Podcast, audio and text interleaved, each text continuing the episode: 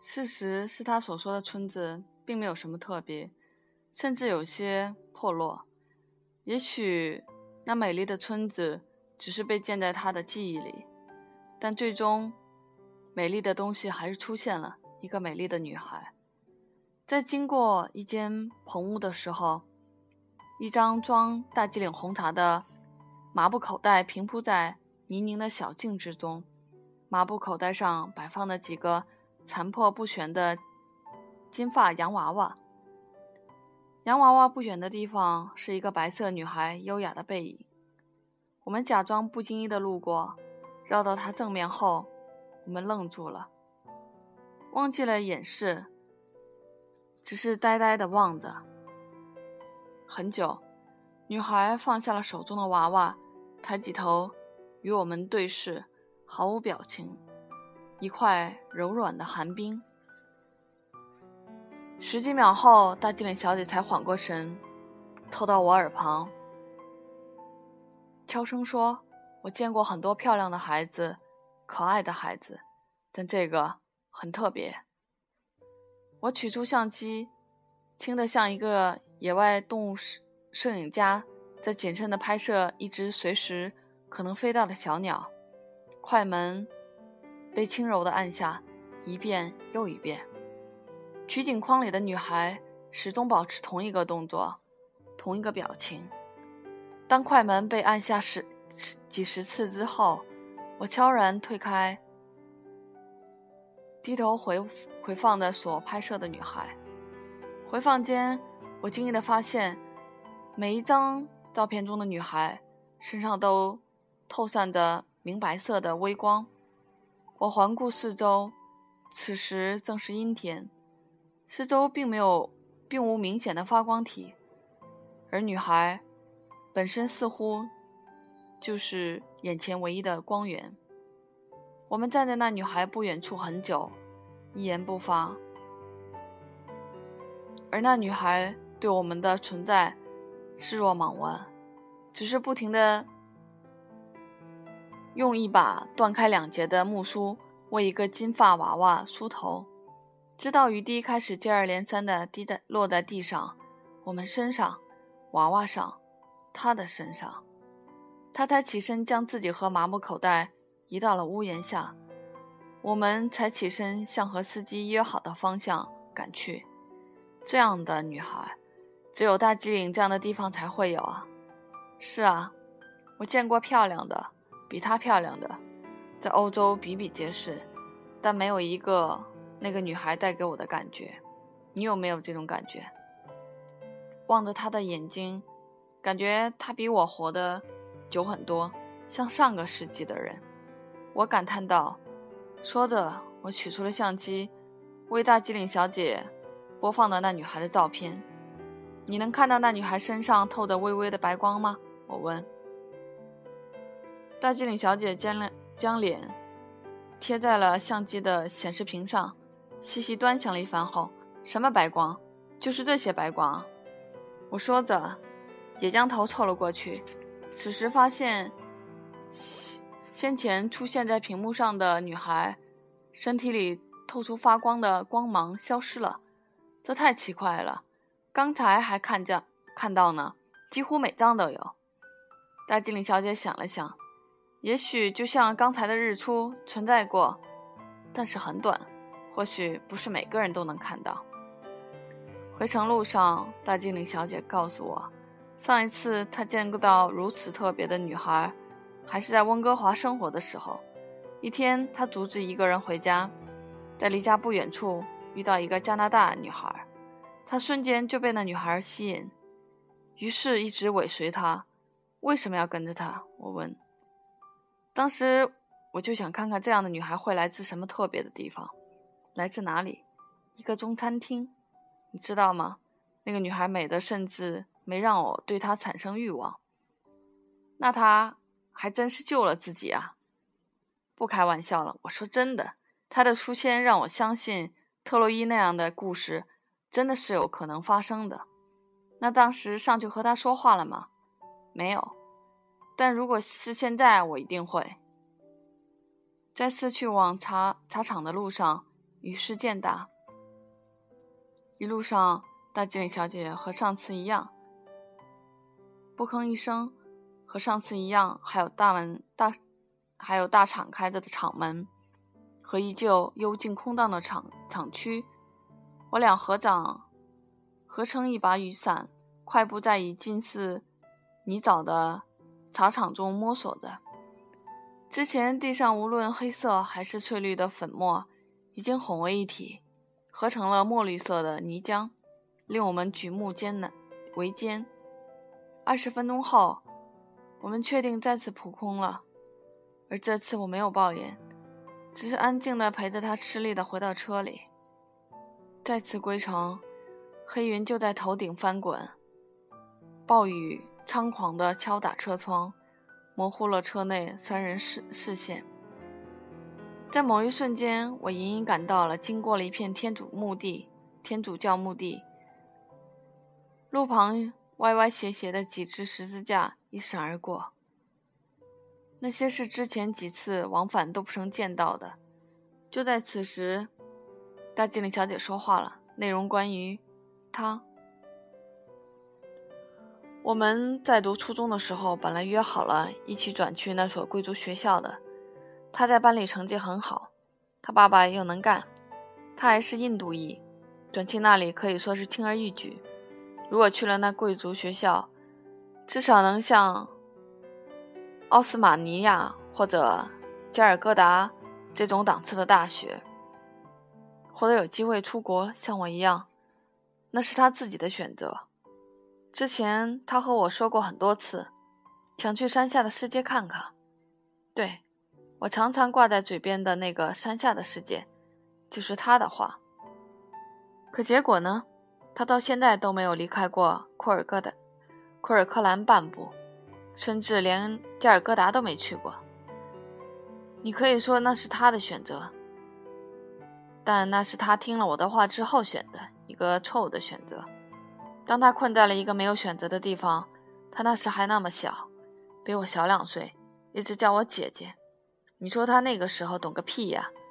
终于，久违的自责，我侧过头，不易察觉地将他注视。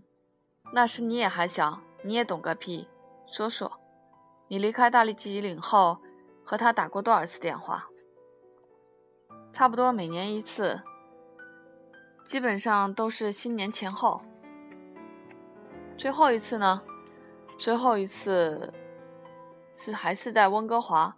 有两年了，那次电话里闹得不愉快，不愉快了没有？他一直都是那天真浪漫的样，只是我自己，他越是那样，我越不痛快，是我不想和他联系了。他真的一次都没有怪过你吗？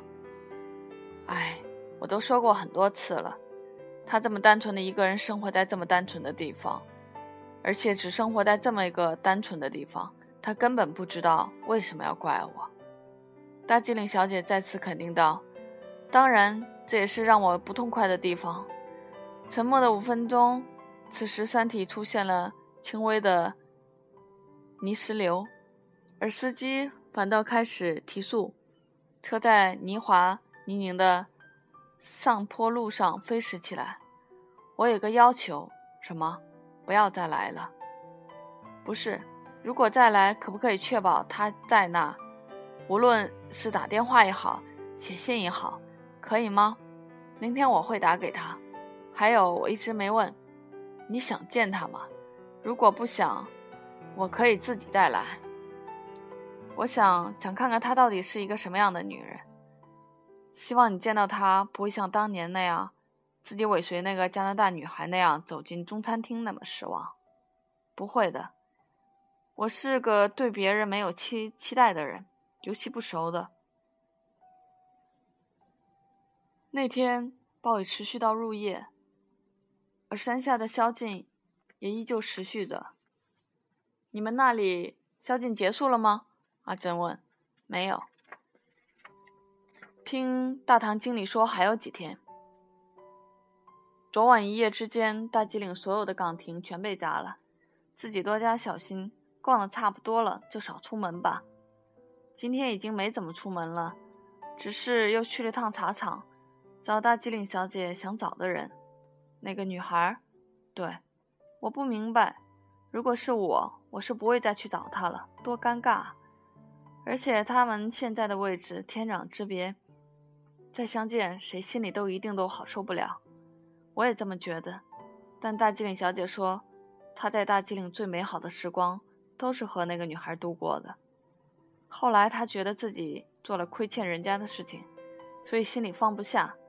在街上，大机灵小姐一直觉得那个女孩太单纯了，单纯到根本不会去想到其中的曲曲曲直。真的吗？你觉得大机灵小姐爱他吗？不知道。你问的是当时还是现在？如果是当时，那应该是他第一个喜欢的女人。但当年太小，还无法正视自己的性取向，或者不知道该怎么办，很茫然的。如果说是现在，应该已经不爱了。对于他，现在放不下的只是回忆吧。不是和他开始的，那我有些好奇，大吉岭小姐是怎么开始的？她告诉我是转到贵族学校之后，她读的贵族学校是名校，班上都是那些达官贵人的子弟，什么尼泊尔公主啊、加尔各答老板或议员、什么千金等等，都是见过世面的，很西化的女孩。而且贵族学校是男女分开的，就这样。受他们影响，大吉岭小姐的胆子越来越大，后来干脆出国，一发不可收拾，才变成现在这个样子。听罢，阿班没有，阿珍没有再问什么。许久，希望那个女人真的那么天真。我笑了笑。对了，今天从茶厂回来，我平生第一次看到泥石流。次日中午，阴。于昨日同一间餐厅内，高高架起了十八寸英寸电视的正下方的餐桌。我们安静的享受着两只巨大的过辣的热狗，仰起头，愤怒的石块，俏皮的烟灰，无奈的盾牌，永恒的鲜血，那是电视里的一切。我昨晚和他约好了。大经理小姐看似心不在焉。哦，一会儿过去吗？明天下午一点。我用力点着头，如释重负的感觉，望向窗外，发现此此时的云层再次裂开，微光漏洒出来，落在了不远处，那是大吉岭自然博物馆的方向。就当热狗在南下咽的时候。两个年轻的白人男女走进了餐厅，坐在我们的邻桌。尽管他们衣着醒目，举止略显粗鲁，但似乎本地人都对两人一副司空见惯的样子。只有我好奇而谨慎地对他们侧目。赤脚，裹满污泥，裤口严重破损的肥裤子，松垮而破破旧的印度式短袖。斜挎的不成形的有些奇怪图案刺绣的布包，各色的布条绑在任何可绑的地方，尤其是头上。久未清洗的头长发不比较干净，真怀念嬉皮士。我在这里读书的时候很多。哦大吉岭小姐望着那两人感叹道：“从前很多吗？”“嗯，很多。”这里曾经是他们的圣地啊！之后我们安静下来，开始聆听那对嬉皮士间过分喧闹的对话。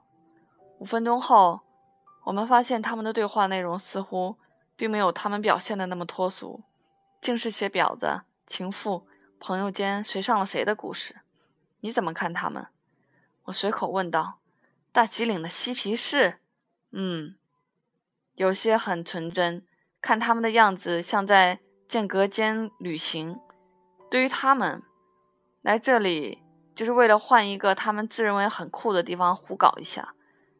他们侮辱了他们崇拜的、他们认为神神秘的东西。你看过美国的那些青春校园恐怖剧吗？当然，你觉得电影里的那些人是怎么死的？被一个杀不死的人杀死的？不不不，是傻死的。傻死是现在这批美国青年的归宿，当然也是他们的。说着，大机灵小姐扬了扬眉毛，将目光落在了他们的脚上。你觉得他们为什么不穿鞋？没等我回答，他就继续自言自语道：“就好像好莱坞有个清场的女星，把六字大明咒。”纹在背上、屁股上。你说他懂个屁？他只觉得那是件很酷的事情，却不知道那是对佛的大不敬。这个光脚的小白鬼也一样，他只看到我们很多印度人不穿鞋，却不知道如果在庙里光脚是对神明的尊重，在街上不穿鞋只是因为没钱买鞋，他这个算什么？见他慷慨激昂，我心存疑问，边说着冷静，边问他为何对嬉皮士抱有如此成见。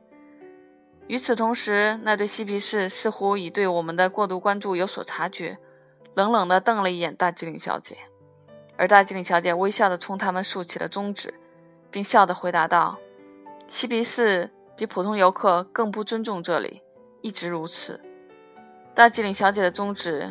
并未令嬉嬉皮士动怒，他们只是压低了声调，继续脏话连篇的盘算着什么。几分钟后，我们走出餐厅，站在门口许久，不知下一步去往哪里。犹豫之际，忽然，大经理小姐一把拉住我的手臂：“走，去自然博物馆。其实，那也是我打算再去的地方啊。”